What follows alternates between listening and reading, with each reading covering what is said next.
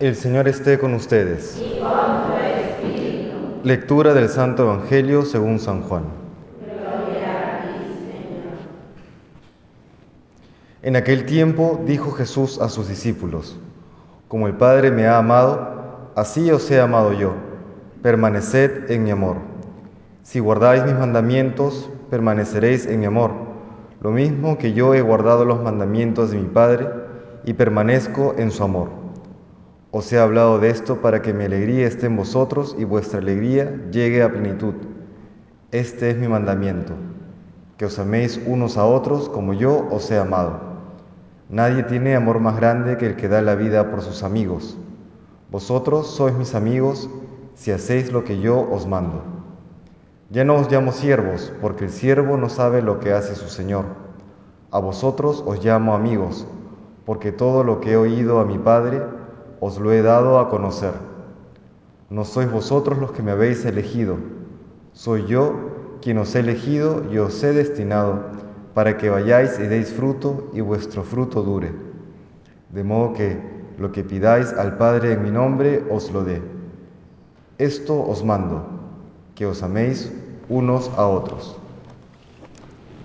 Palabra del Señor.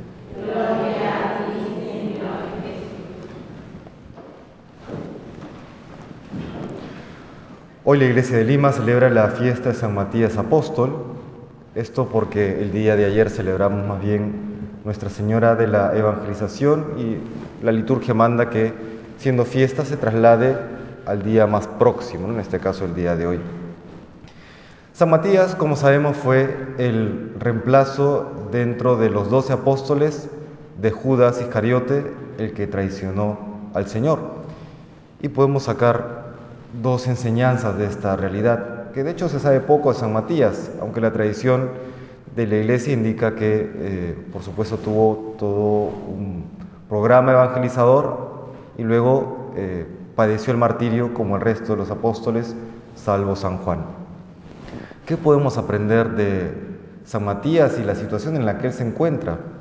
Pues primero que, aunque él está llamado y de hecho lo hace, a reemplazar a Judas Iscariote, al mismo tiempo caemos en la cuenta que cada uno de nosotros tiene un lugar dentro del plan de Dios. Y ese lugar que está dentro del plan de Dios está, Dios lo ha creado, Dios ha puesto esa misión para cada uno de nosotros, también tomando en cuenta nuestras propias características individuales, nuestras características personales, nuestras virtudes, nuestros defectos, nuestro temperamento, nuestro carácter, eh, nuestra historia personal, etcétera, etcétera. Estamos hechos para esa misión, para esa vocación. Y aunque Matías, por supuesto, con la ayuda del Espíritu Santo, suple o cubre el lugar que estaba en principio para Judas Iscariote, al mismo tiempo vemos que son personas distintas y por lo tanto la realización de, su ministerio apostólico será distinta a la que Judas estaba llamado a realizar.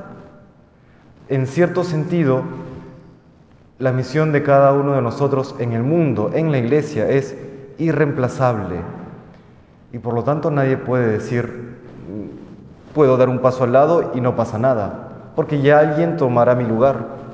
Sí, pero lo que alguien podrá tomar el lugar que nos corresponde, pero para hacerlo estará dejando de lado lo que le correspondía a esa persona. En, en las empresas, eh, cuando hay situaciones económicas difíciles, para, para ahorrar en presupuesto, algunos mencionan cómo a veces realizan el ruleteo. ¿no? Una persona es desvinculada y otra persona de otro puesto la ponen ahí.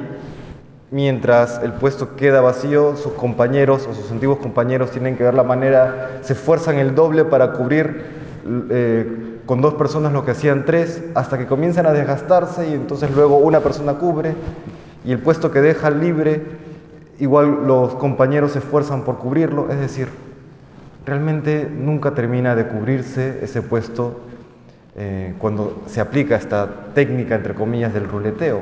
Lo mismo pasa en la iglesia. Aquello que uno de nosotros o algún miembro de la iglesia deja de realizar por dar un paso al costado, por el motivo que sea.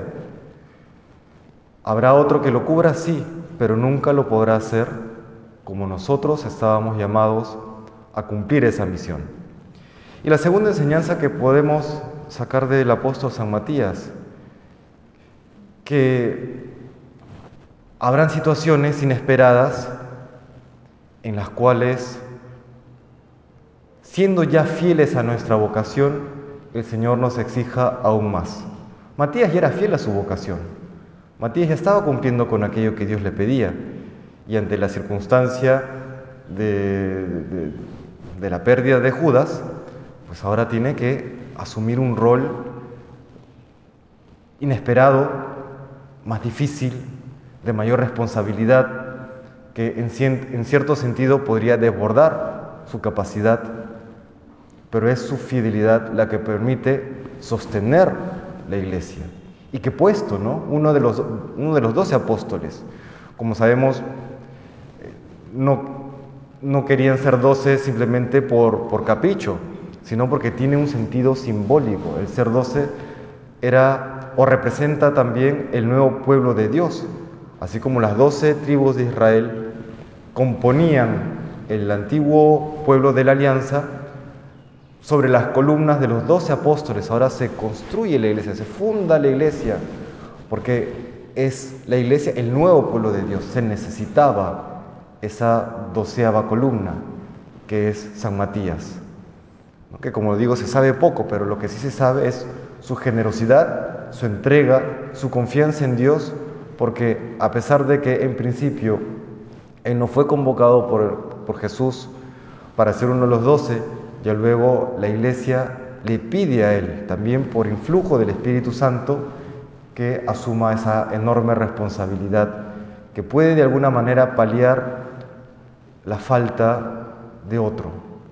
Hoy que vemos en la iglesia también, lamentablemente, la infidelidad o la confusión de muchos, pues es la fidelidad nuestra, la fidelidad quizás de unos pocos, pero que será la que permita que la iglesia se sostenga en pie y siga realizando el bien que Dios quiere para el mundo. Le pedimos al Señor la fidelidad y la confianza que tuvo San Matías para cada una de nuestras vocaciones y que el Señor nos bendiga.